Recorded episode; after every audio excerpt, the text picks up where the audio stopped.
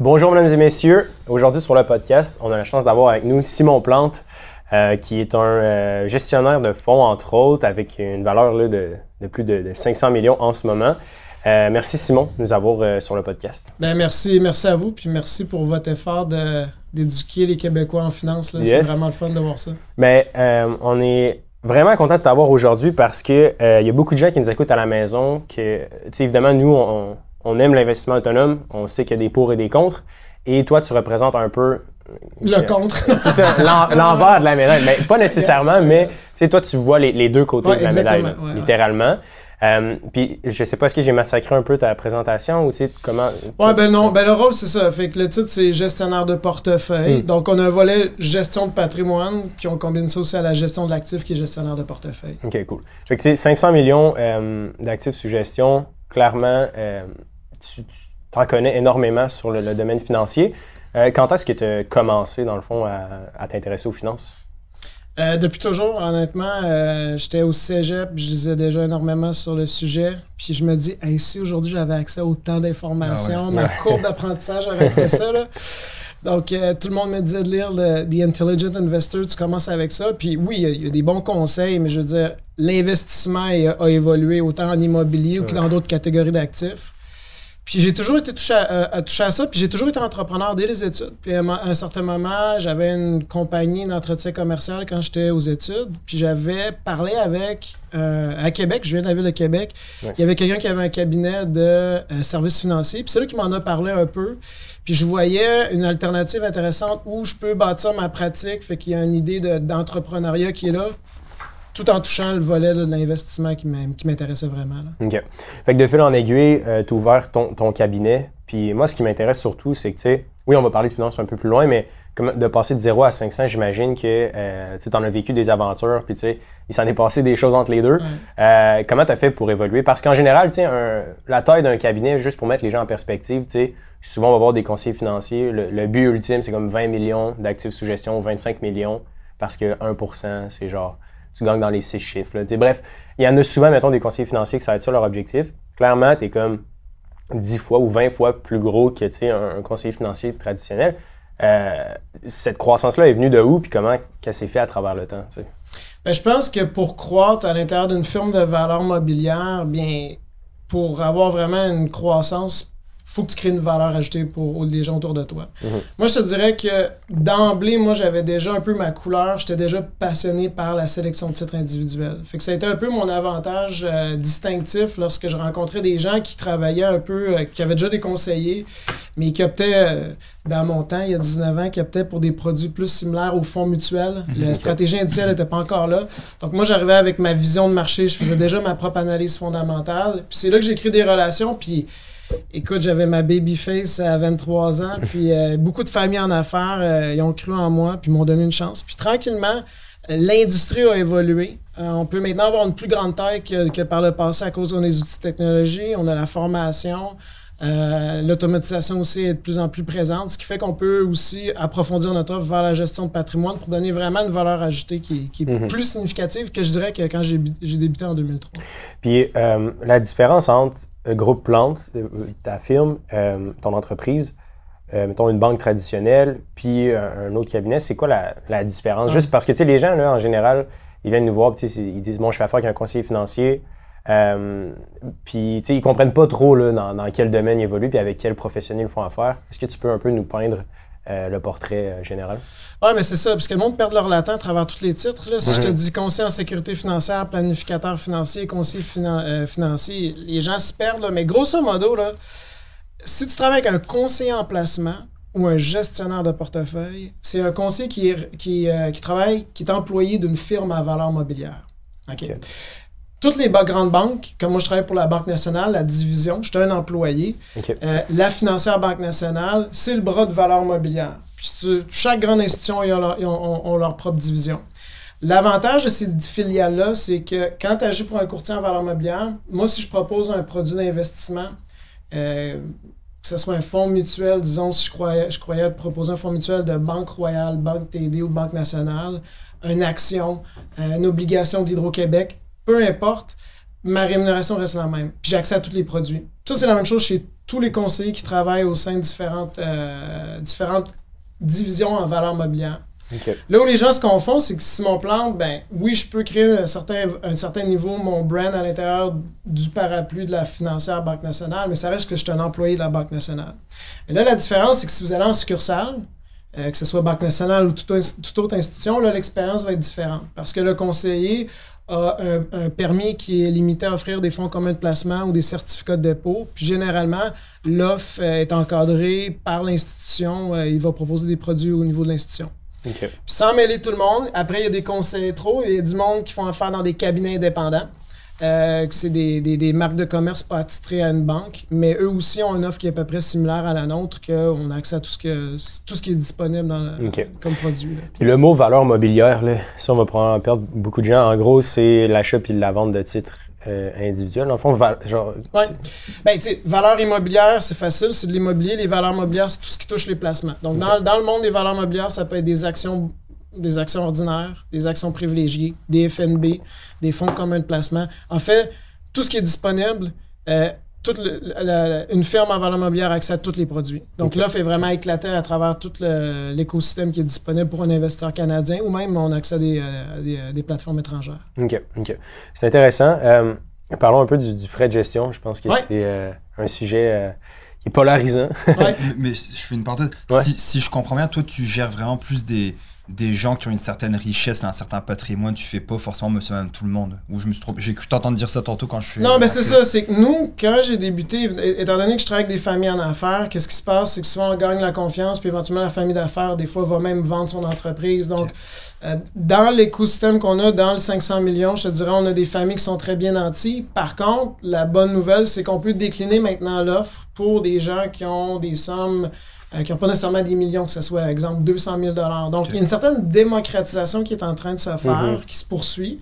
C'est pas parfait, mais de plus en plus, on peut offrir vraiment la même expérience client, euh, le même genre de produit à un client qui a 1 million comme un client qui a 150 000 D'accord, OK. Fait qu'admettons, François Lambert, quand il a vendu, on l'a eu sur le podcast il y a 2-3 semaines, tu sais, mettons qu'il vend son entreprise 30, 40, 50 millions, mais il disait que le deux tiers est encore placé avec un, cabinet. Ce serait par exemple, groupe plante, ça serait le genre de clientèle ultimement qui représente ce que vous faites, dans le fond. Ce serait un peu ça? Oui, ouais, je te dirais oui. Mais en fait, ce que je te dirais, c'est que je vais faire une analogie. Disons que tu mm rencontres un comptable, la séance comptable est la même pour tout le monde. Par contre, tu as des comptables qui spécialisent, qui sont dans des grands cabinets. Tu en as d'autres qui spécialisent auprès des professionnels de la santé. D'autres sont ils font des rapports d'impôts pour des particuliers. Donc, si tu rencontres un conseiller en placement ou un gestionnaire de portefeuille, chaque équipe va avoir un peu sa couleur, sa, mhm. son type d'investissement. Comme moi, je le mentionne, j'aime la sélection de titres individuels. Puis j'ai aussi mon type de client. Donc là, à l'origine, j'ai travaillé beaucoup avec des clients, avec, euh, puis on continue vraiment de travailler avec des familles qui sont, euh, qui sont bien nantis. Mais maintenant, on a lancé notre, notre propre channel sur YouTube, Groupe Plante, la plateforme aussi sur la page Facebook pour décliner l'offre à une plus grande euh, partie du, du marché mhm. pour toucher plus de consommateurs. Euh, le frais de gestion, ouais, c'est Il n'a pas oublié. ah, Hubert, non, il l'oubliera pas. Non, Mais euh, clairement, là, on en a parlé à maintes reprises. Puis, bon, en général, c'est le frais de gestion. J'ai pas les, chiffres exacts, mais tu sais ce que ça représente, admettons. Le, À long terme. Ouais, c'est ça. Admettons un 2 points. Souvent, il y a beaucoup de gens qui viennent nous voir. Là puis ils nous disent, ils nous montrent leur investissement, ils font affaire avec banques XYZ, puis leur frais de gestion est de 2,3 ils ont, ils ont 50 000, ils ont 100 000 d'investis. Puis tu sais, sur 10, 20, 30 ans, cet argent-là, ben, l'érosion causée par les frais va représenter plus de la moitié des rendements Approximativement, mm. c'est immense l'argent qui est payé. Euh, toi, dans le fond, comment tu vois ça, les, les frais de gestion? Puis est-ce que tu trouves que les gens payent trop cher pour investir ou il serait juste mieux comme, de faire affaire avec un conseiller financier ou d'investir par, par eux-mêmes? Ben, c'est une bonne question. Puis, tu sais, d'emblée, quand tu parles des frais de gestion à 2,3 tu sais, je pense que l'industrie, depuis plusieurs, de plus en plus de robots conseillers, des alternatives, des plateformes sans frais, il y a une mhm. pression sur les honoraires. Moins en moins, on voit des honoraires de niveau de cette envergure-là. Comment je répondrais avec toi au niveau du. Euh, la question est-ce que quelqu'un devrait être autonome? Je pense qu'il y a de la place pour tout. Le frais de gestion, il faut le négocier. Euh, puis il faut avoir de quoi qui est concurrentiel. Puis moi, je te dirais, c'est le troisième facteur qui va avoir un impact sur la performance à long terme. Donc, si quelqu'un paye un honoraire de gestion, là, des fois, tu dis, ah ben, 1 c'est dans ta tête, ça semble pas significatif, mais si tu le mets en dollars sur ton, ton, capital, puis tu le fais composer, là, mm-hmm. une petite calculatrice financière, tu regardes sur 15 ans, sur 20 ans, c'est quand même significatif. OK? Euh, je dis que c'est le troisième facteur à prendre en considération. Si vous êtes capable d'économiser là-dessus, puis vous êtes, vous êtes capable de vous débrouiller, puis on pourrait en parler là, des, conseils que je pourrais donner à quelqu'un qui va être autonome, c'est sûr qu'il faut pas. C'est une alternative à considérer. Mais je te dirais, le deuxième critère, qui est encore plus important que le frais de gestion, euh, c'est dans quoi tu es investi. Parce que si le frais de gestion, c'était vraiment le facteur qui a le plus d'impact sur ta performance à long terme, en théorie, tous les investisseurs autonomes auraient le même rendement à long terme, plus ou mhm. moins de frais de gestion. Mais pourquoi qu'il y a une grosse écart? Ben, c'est un, c'est ben, un, point qui est encore plus important, c'est dans quoi tu investis. je vais donner un exemple. L'approche la plus rationnelle, c'est acheter un FNB.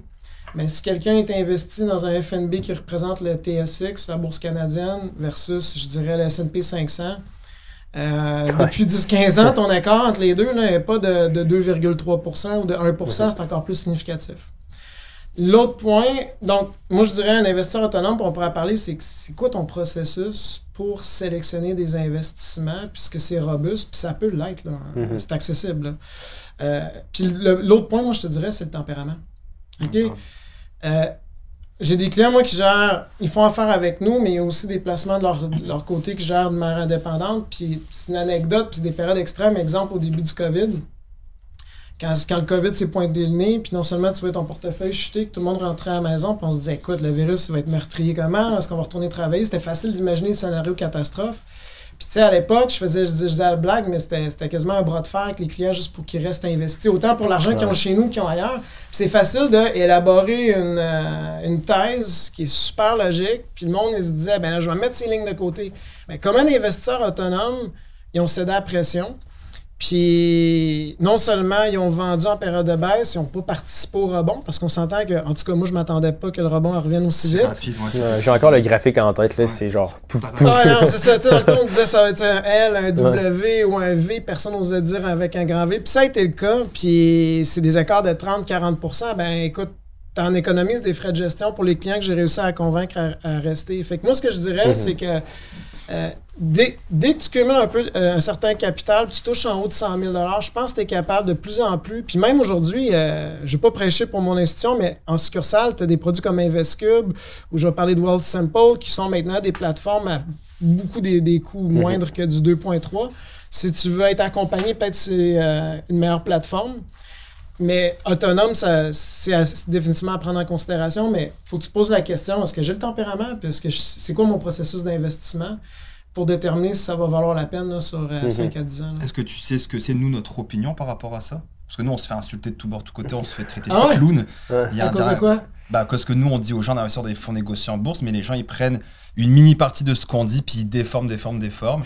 Est-ce que toi, est-ce que tu as écouté un petit peu nos podcasts Est-ce que tu connais notre opinion Ouais, ben, moi, je, dirais, je donne un exemple. Quelqu'un qui aimerait être autonome, le livre de Nicolas mhm. Bérubé. Mhm. Euh, c'est un excellent livre pour démarrer. Euh, je pense que c'est hyper logique. Moi, ce, que je vais dire, là, puis je parle de tempérament, puis dans quoi investir, là, je vais faire une analogie. C'est que 1% de la population va courir un marathon dans sa vie.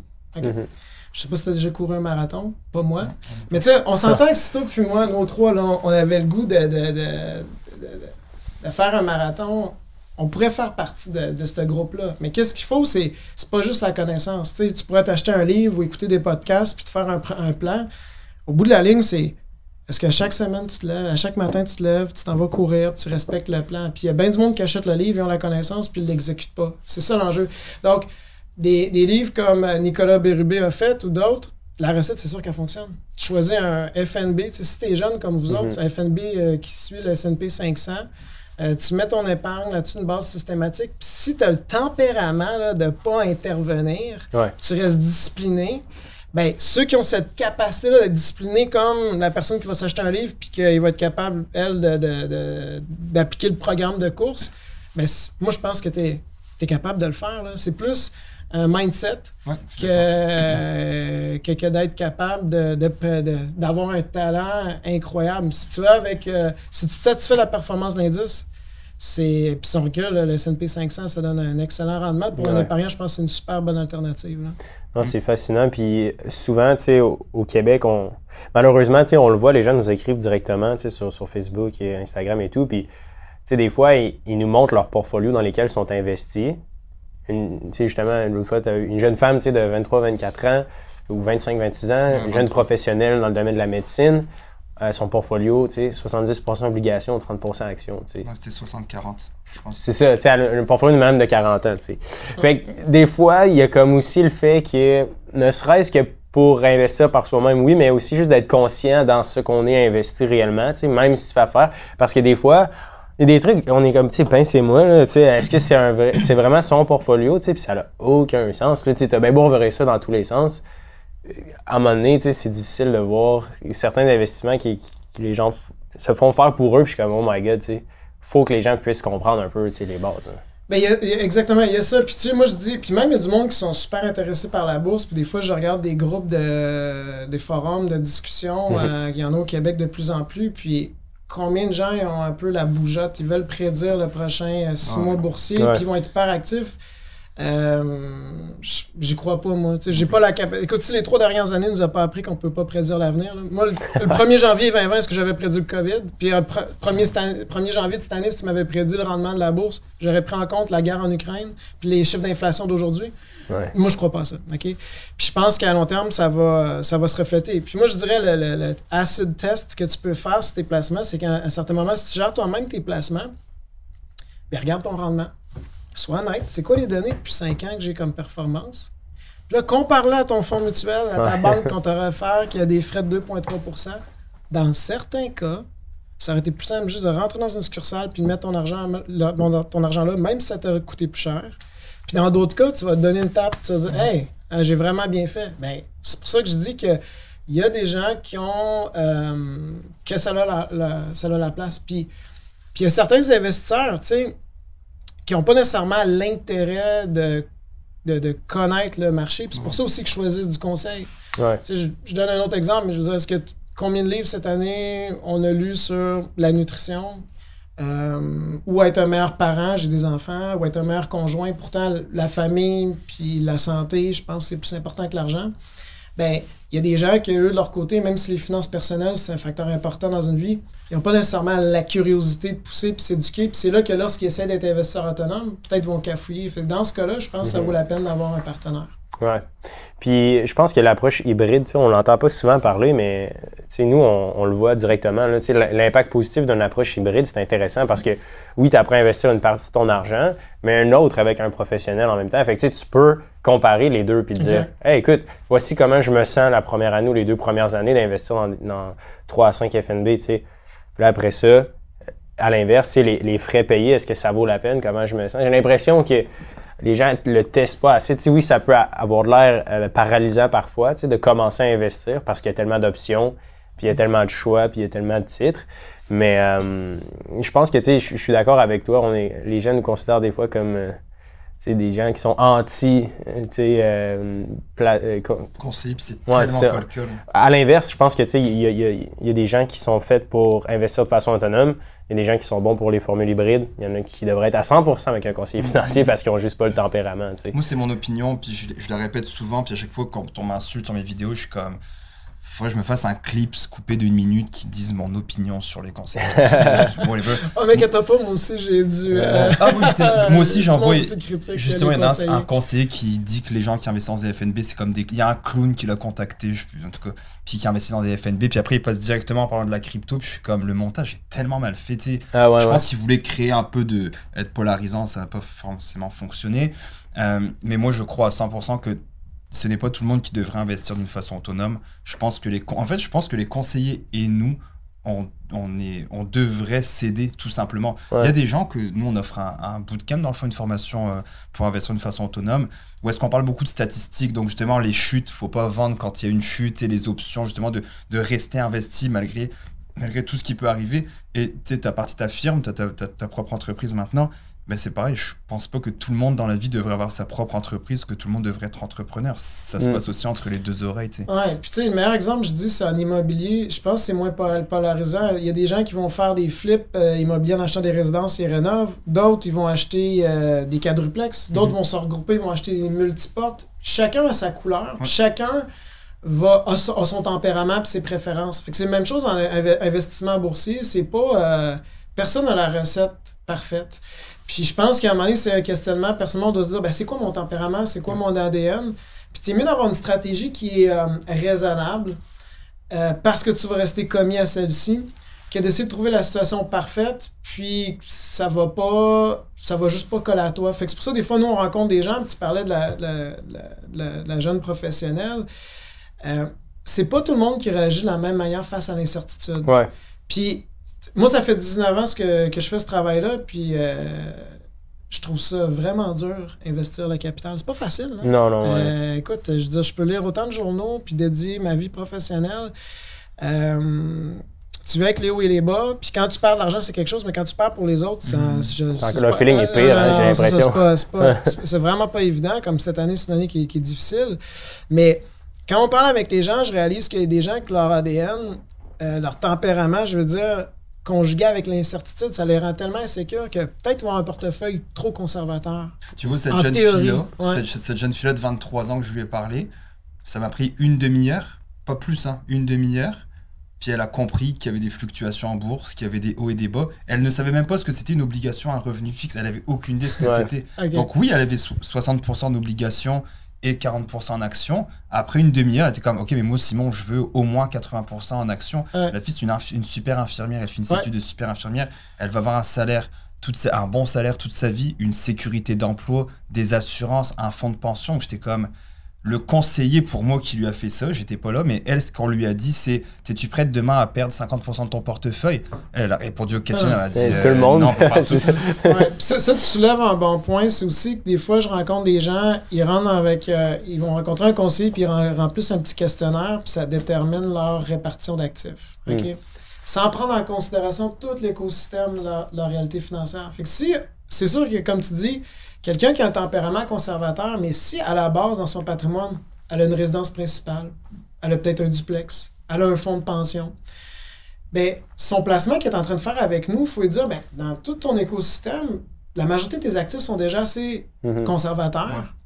Donc, peut-être tu peux prendre un peu plus de risques. Puis comme je mentionnais tout à l'heure, il y en a, même si tu t'assois avec eux, ils sont inconfortables, il faut respecter ça.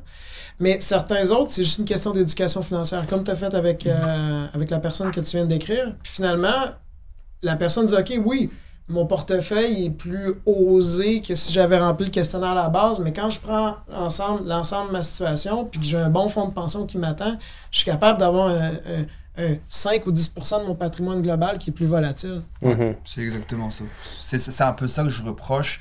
On est un peu rendu dans le McDo des conseils financiers où tu as des. je, fais des des arts martiaux, dans le fond, je suis professeur. Puis euh, je viens du milieu, qui, je viens du karaté. À 4 ans et demi, j'ai commencé le karaté. Nous, en France, quand tu as une ceinture noire de karaté, c'est de shit. Là, tu passes devant, tu as un brevet d'État au niveau du gouvernement. Ici, au Québec, c'est pas légiféré, c'est pas. Il euh, y a rien, il n'y a pas de politique là-dedans, il n'y a pas de fédération. En tout cas, c'est un peu boboche. Toi, puis moi, demain, là, ou vous deux, là, vous connaissez en karaté, je vous demande deux, trois trucs. Demain ou dans un an, vous partez votre propre club de karaté, puis vous pouvez vous faire des milliers des milliers de dollars.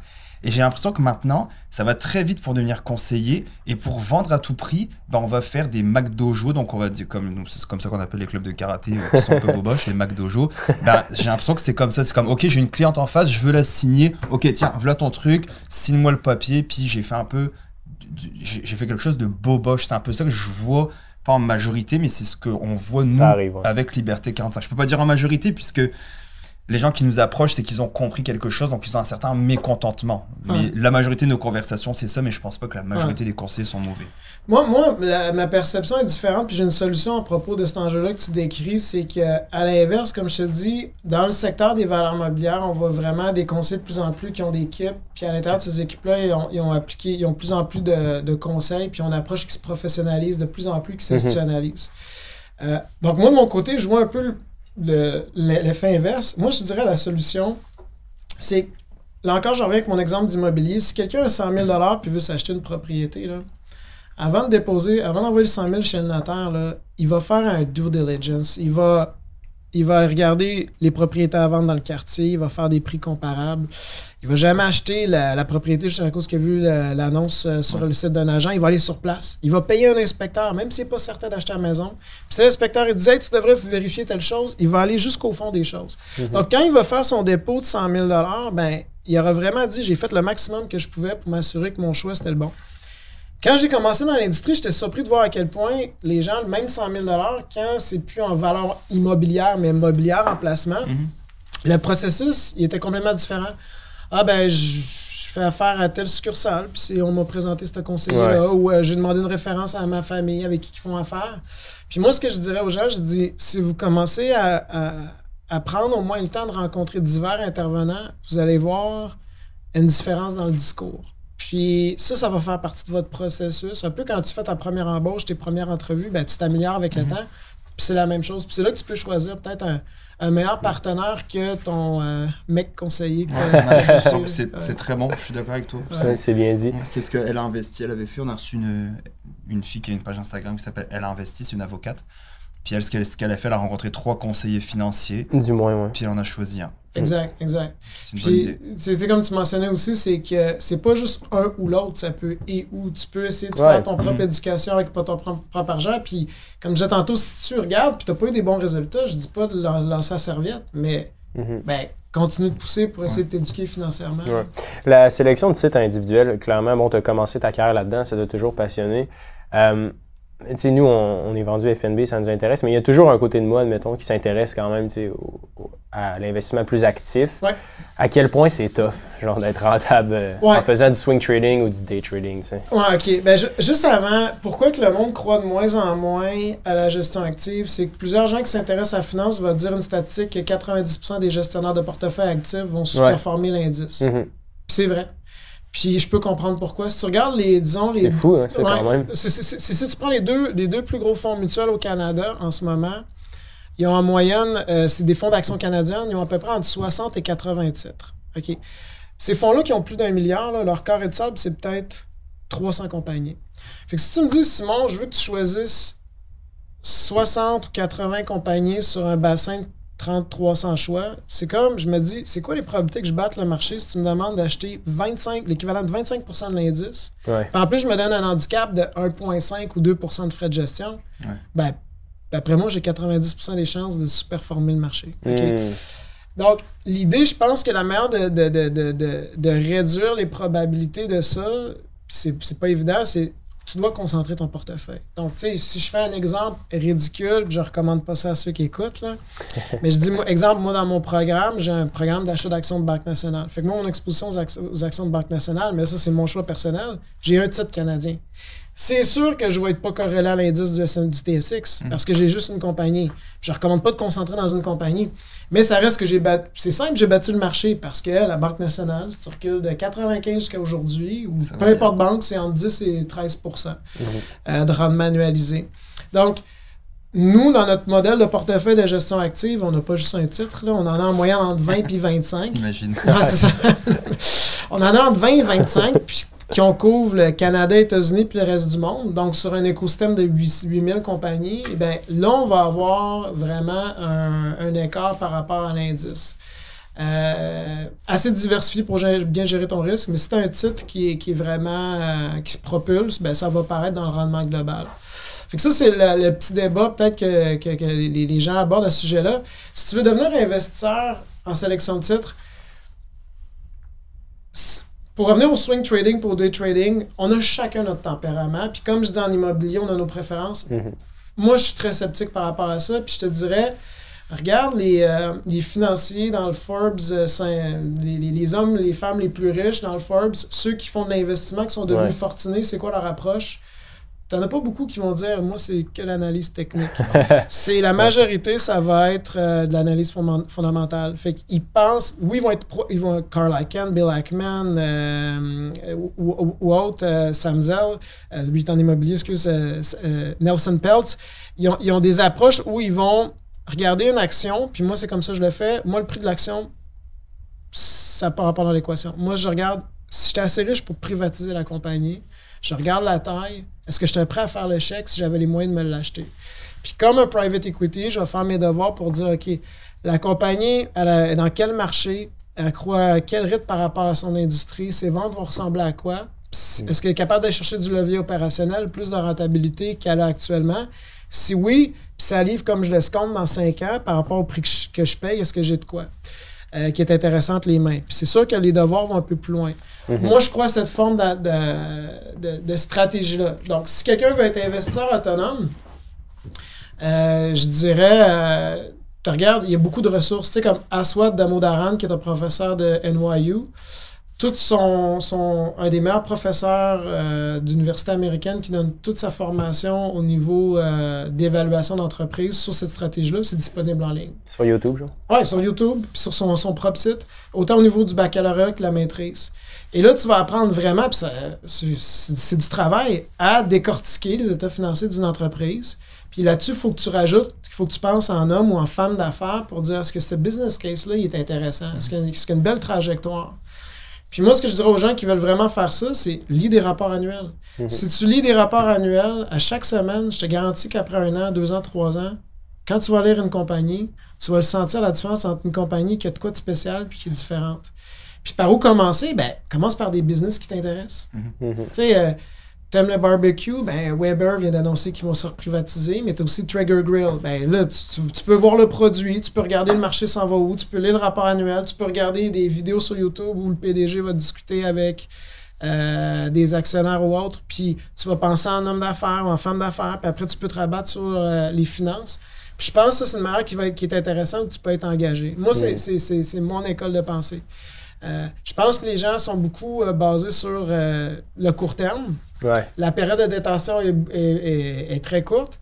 Puis moi, d'expérience en 19 ans, j'ai rencontré du monde qui ont vraiment bien tiré leur épingle du jeu de manière autonome. Puis je généralise, mais de deux sortes d'investisseurs. Tu as celui qui, est indiciel, puis qui c'est un épargnant. Lui, il va pas, il va juste faire son épargne systématique, mensuelle, puis tranquillement, mais sûrement, son, portefeuille il augmente avec le temps. Ou l'autre, qui est peut-être d'une génération précédente, c'est des gens qui achetaient, euh, un peu de couche-tard, métro, euh, une banque ou deux, puis ils ont arrêté de s'en occuper. Mhm. Puis là, ils regardent leur compte de courtage, puis ils avaient, de, avaient investi 300 000, puis aujourd'hui, ça vaut 3, 4, 6 millions. Il y en a de ces histoires-là. Mais ces investisseurs-là, c'est comme des investisseurs immobiliers. tu sais, euh, si tu achètes un multilogement, beaucoup de gens ont fait fortune en immobilier parce que euh, si tu acheté un 6 logements puis tu as une mauvaise expérience avec un locataire, là, puis là tu dis, je vais vendre ma, ma mouche je vends mon immeuble. Par le temps que tu mets la pancarte en vente, c'est tellement compliqué, tu as peut-être le temps de te calmer. Puis finalement, c'est quoi? Tu gardes ta bâtisse, puis là, la magie du temps puis du rendement composé fait son œuvre. Puis en investissement boursier, les investisseurs que il y avait les connaissances, le tempérament de faire ça, puis qui ont juste laissé leur titre travailler en s'assurant qu'ils ont fait des bons devoirs pour avoir des titres de qualité, ben, ça a été super, ça a été super payant. Oui. Puis je me demandais comment euh, ça fonctionne au sein d'une équipe là, quand vous choisissez un titre, parce qu'on a eu, euh, tiens, euh, voyons, tu parles souvent de son livre, là, comment il s'appelle? Fabien Major? Non, pas, non. Michel Villa? Michel Villa, merci. il a travaillé, euh, justement, il était dans une équipe d'analyse financier, puis mettons, il gérait le fonds de pension d'Hydro-Québec. Puis là, il disait, bon, ben, tu sais, nous, on a des sections, on a des branches, puis là, il y a des équipes d'analystes, puis là, ils disent, bon, ben, parfait, sur 3, 4, 5 milliards, vous avez cette branche-là a 20 millions, puis là, toi, tu dois choisir 5 euh, titres dans le domaine techno-canadien. Vous, mettons, est-ce que c'est le même genre de structure que vous avez, ou, tu sais, pour les 20-25 actions, il y a une équipe, de, dans le fond, de combien de gens derrière tout ça, dans le fond, qui... Ben, c'est ça. Fait que nous, on a différentes plateformes. On n'a pas juste la stratégie de sélection de titres individuels, mais comment ça fonctionne? Il y a des approches qui sont... Euh, tu peux avoir dans les équipes, ça va varier d'une équipe à l'autre. Il y en a qui ont des approches top-down, où on dit, ben on veut une distribution, euh, on a une vision macro-économique, euh, tel secteur d'activité va être intéressant. Exemple, le marché a baissé, tu vois les techs qui ont fortement mhm. baissé, ben, tu pourrais dire un top-down. Je pense que les techs, les évaluations sont rendues vraiment bas, fait qu'on va avoir un biais là-dessus. Puis là, là-dessus, on va aller choisir des sociétés. Tu as une autre approche qui est bottom-up, où tu dis, tu regardes les entreprises telles quelles, puis tu découvres des entreprises qui ont des marges de profit vraiment élevées, elles sont dans des beaux secteurs d'activité, ils font de quoi de spécial. ça fait que finalement, ta distribution sur, ton, euh, sur tes différents secteurs n'est pas la même que si tu avais pris une approche qui est euh, top-down. Euh, nous, avec notre équipe, évidemment, ben, on a des analystes qui travaillent avec nous, mais on a accès aussi à beaucoup de recherches. Mm-hmm. fait que nous, on a un processus où on regarde sur des critères quantitatifs qui vont nous amener à trouver des entreprises qui sont intéressantes. Après, on va fouiller, on va chercher l'avis d'opinion aussi externe. Puis moi, on a une approche qui est buy and homework, dans le sens de buy and hold. C'est lorsqu'on achète une société, bien, chaque trimestre, la compagnie publie ses résultats, puis elle a une discussion avec les, analystes, puis tu peux lire la, transcription, tu peux l'écouter en direct, tout le monde a accès. Mhm. Ça permet de t'assurer de voir est-ce que la compagnie est dans la bonne direction, où elle se dirige, est-ce que ça va, est-ce que ça a changé? Puis c'est comme ça que notre équipe, on peut garder une vigie sur les titres qu'on va, qu'on va choisir. Ça prend du temps quand même. C'est ce que tu disais tantôt de lire les rapports annuels, etc. Ça demande quand même oui. Puis que tu gères 50 000 ou 500 millions, si tu as une tête de marché, c'est la même quantité d'informations que tu dois assimiler. Parce que tu dois lire sur. Euh, tu dois lire les. Moi, je lis les journaux pour savoir qu'est-ce qui se passe. Puis après, si une compagnie m'intéresse, ben ce que, que, je dépose, que je placerais 10 000 de mes propres poches ou que je fais une transaction de bloc de, de 10 millions pour mhm. l'ensemble de mes clients, euh, c'est le même processus. Mais moi, j'ai du fun à faire ça. Là. Puis je veux dire, je serais, je serais autonome, je le ferais, je le ferais aussi. Là. Puis moi, c'est de la manière que je suis engagé. C'est comme ça que j'aime investir. L'approche indicielle, elle a sa valeur, mais moi, ça m'excite moins. Moi, j'aime plus le, voyage que la destination. Donc, euh, quand je suis dans le train et je lis mes rapports annuels, moi, j'aime ça. Donc, je suis certain qu'il y a des gens qui vous écoutent puis que les autres, c'est la même chose. Puis, euh, puis oui, c'est pas un investissement passif comme un fonds indiciel quand on mm. fait l'investissement qui, est, euh, qui est actif au sein de société. nous, nos clients, euh, la majorité du, du, temps, en fait, c'est monsieur, même tout le monde qui ont une job, des enfants, puis qui se disent, moi, je veux faire fructifier mon argent tout seul, puis en apprendre plus sur les finances aussi. Je trouve ça important, la corrélation que plus tu as de l'éducation en finance, bah, plus tu vas être porté justement à faire des, des bons choix dans, dans, dans, ta vie financièrement, justement, ou de ne pas vendre tes actions, etc. Donc nous, c'est ça, mais c'est vraiment la gestion passive que nous, on vise versus la gestion, la gestion plus active. Puis c'est plate, on le dit tout le temps, tu sais, d'avoir des FNB et ouais, c'est comme, là-dedans. C'est comme regarder du béton séché au soleil. Ouais, ça plaît, ça, exactement. Ouais, mais ça, ça, ça fonctionne. Ouais. Puis je me demandais, toi, euh, tu sais, personnellement, tu gères essentiellement ton propre portfolio, mais en ce moment, mettons ton day-to-day, là, euh, je serais curieux de savoir, tu sais, tu dois avoir une, grosse équipe, euh, vous gérez des centaines de millions. Ça ressemble à quoi au day-to-day dans ta vie en ce moment? Est-ce que tu, tu regardes des charts euh, à longueur de journée ou tu gères l'équipe ou comment ça se passe? Ok, ouais, non, ça c'est une bonne question. Fait si, si, je dis une manière granulaire, là, je veux dire, moi je me lève à 5h15, 5h30, je m'entraîne le matin parce que je pense que c'est important. Après, j'ai 5 enfants, donc c'est la, la 5 famille. Enfants? Ouais, en, Entre 10 ans. J'en ai, juste, ai juste une puis je suis, quand, je suis fatigué. Ah ouais, mais ça, c'est écoute, le premier, c'est quelque chose, c'est un changement de vie. Là, donc on passe du temps en famille. Je te dirais de 7h30 jusqu'à 10, c'est vraiment de la lecture. Ben, même le matin, je avec les enfants se lèvent, je, lis mes journaux, mais je te dirais jusqu'à 10 h le matin, c'est vraiment dédié à de la recherche de titres. 10 à midi, c'est de la communication client. Puis euh, les, après-midi, là, ça va varier. Ça va vraiment aller sur. Si on a vraiment une opportunité d'investissement, puis que là, ça vaut la peine vraiment de creuser, ça ne se fera pas une journée, cette analyse-là. Ça va être vraiment, vraiment plus long. Si les gens veulent faire affaire avec nous, on va dédier du temps euh, en après-midi pour les rencontrer. Euh, puis évidemment, je ne pourrais pas gérer ces actifs-là seul. Donc, j'ai deux analystes aussi qui travaillent avec moi, qui surveillent le marché. Puis on fonctionne avec des matrices pour s'assurer qu'on personnalise chaque portefeuille, mais chaque titre que le client détient avec nous. Il y a tout le temps dans l'équipe euh, des membres qui vont avoir une, vie, une, vision à temps réel de ce qui se passe avec, mhm. les titres que nos clients détiennent. C'est fou, fait que dans le fond, c'est toi qui make les calls à the end of the day. Ça, va être quand même stress. Ben, est-ce que tu vis comment le stress de si tu fais un call, là, ça doit pas être, euh, ça doit être 50 euh, millions ou les positions que tu prends, ça doit pas être des petits. Euh, non, mais ce que tu dois avoir confiance, c'est ton processus. Comme, comme, comme je mentionne, notre rôle chez nous, c'est si quelqu'un vient nous voir et dit Hey, j'aime l'histoire que tu m'as racontée de le gars qui a 3-4 compagnies puis qui est devenu riche. notre rôle, c'est de c'est pas de faire ça. Si tu veux prendre ce degré de risque-là, tu peux le faire avec ton propre capital. Nous, c'est vraiment de générer c'est la préservation pour la croissance du capital. OK? Euh, puis ce qu'on a fait, c'est qu'il faut vraiment que tu aies des processus qui ont fait leurs preuves, qui ont été robustes. Puis en 19, ans, tu as le temps de les mettre, euh, les mettre à, l'épreuve. Mais ça, quand tu prends une position, faut que tu acceptes que tu vas vivre la volatilité. Puis quand un titre baisse, c'est soit parce que le marché ne voit pas ce que tu vois, mais c'est peut-être que tu as mal fait tes devoirs, Puis peut-être aussi qu'il y a des nouveaux facteurs, puis ça mérite de réviser ta thèse d'investissement. Puis je pense qu'à travers le temps, ça me rend pas stressé parce que je vois que le processus fonctionne, mais c'est sûr qu'il y a des périodes qui sont quand même plus éprouvantes. Puis quand tu conjugues à ça la psychologie de l'investisseur, tu sais, comme actuellement, ça a été une année super éprouvante pour les investisseurs. parce que, ouais. mentalement. Parce qu'on a vécu le COVID, il y a une fatigue. Euh, avant ça, il y avait la politique aux États-Unis qui inquiétait beaucoup les gens. Euh, il y a une guerre en Ukraine, il y a de l'inflation. On parle du réchauffement climatique. Quand on parle aux gens, plusieurs personnes, ils, ont un regard un peu négatif face à l'avenir. en fait, si tu prends le pouls de l'investisseur aujourd'hui, l'investisseur est plus pessimiste aujourd'hui qu'au début du COVID, puis même durant la crise financière en 2008. OK? Ah ouais? Ah ouais. ouais. parce que ça, ça reflète le sentiment d'incertitude qu'on a face à l'avenir.